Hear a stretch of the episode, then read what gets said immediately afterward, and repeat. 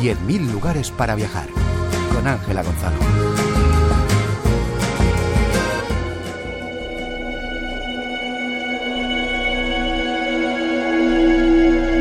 Descendemos al interior de un tubo volcánico en la isla de La Palma para conocer parte de sus entrañas.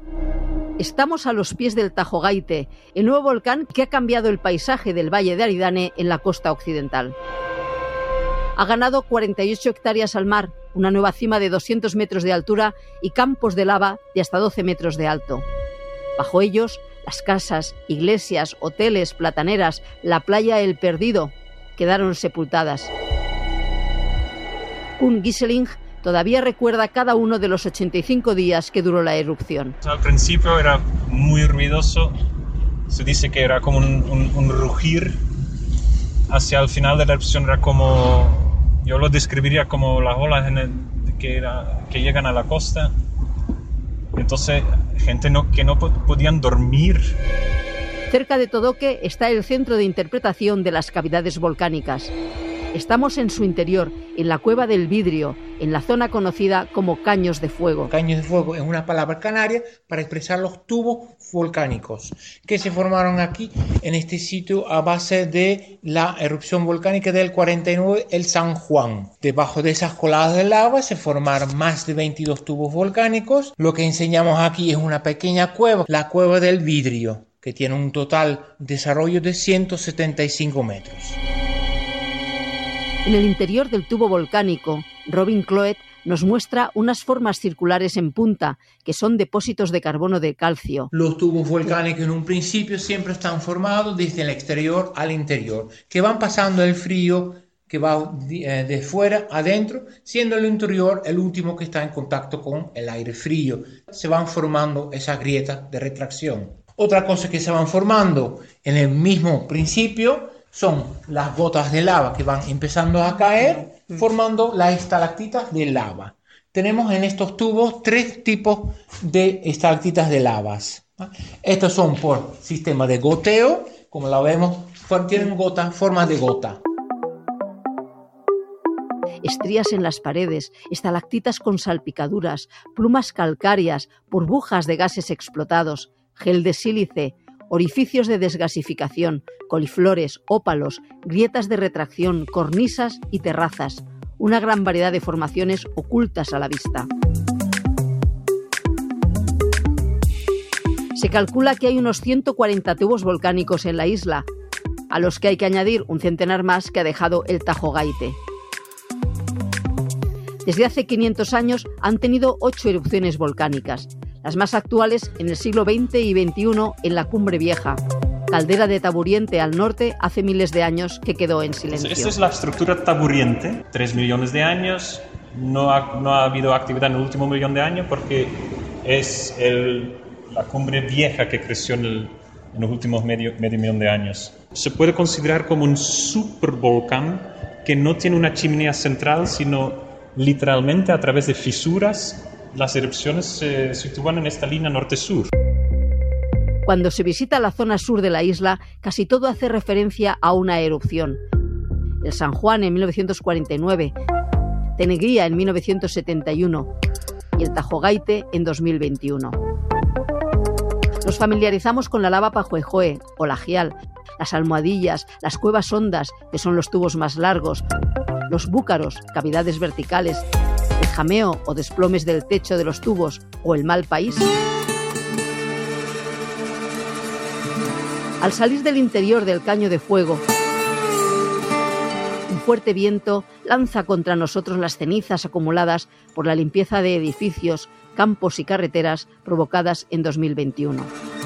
Apenas podemos ver la boca del volcán, pero distinguimos sus vivos colores, el amarillo del azufre, el blanco de las sales, el gris de las cenizas y el rojizo de los depósitos de los materiales volcánicos. Ahí está silencioso, pero también nos parece amenazante.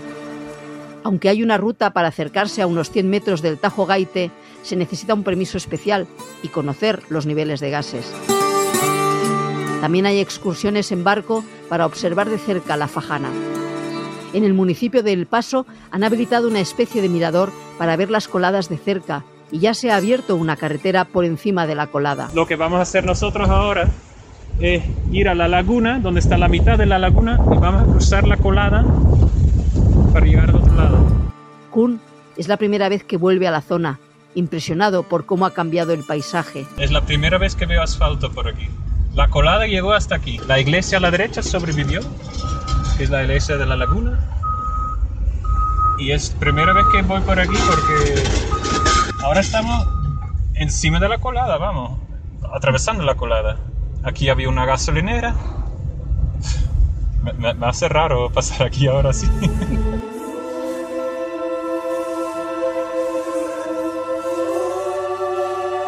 Las cavidades volcánicas fueron un refugio natural de los pobladores prehispánicos.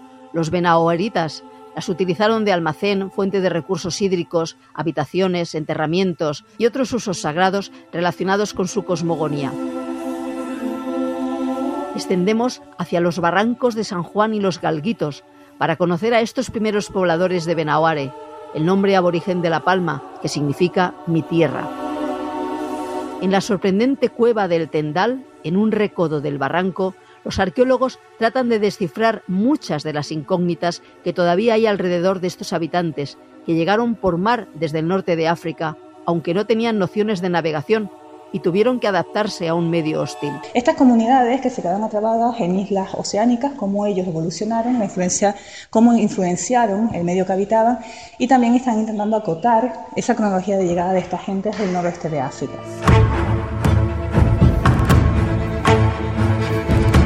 Vivían en cuevas y cabañas, eran pastores transhumantes y recolectores de frutos, semillas, raíces, moluscos marinos y peces.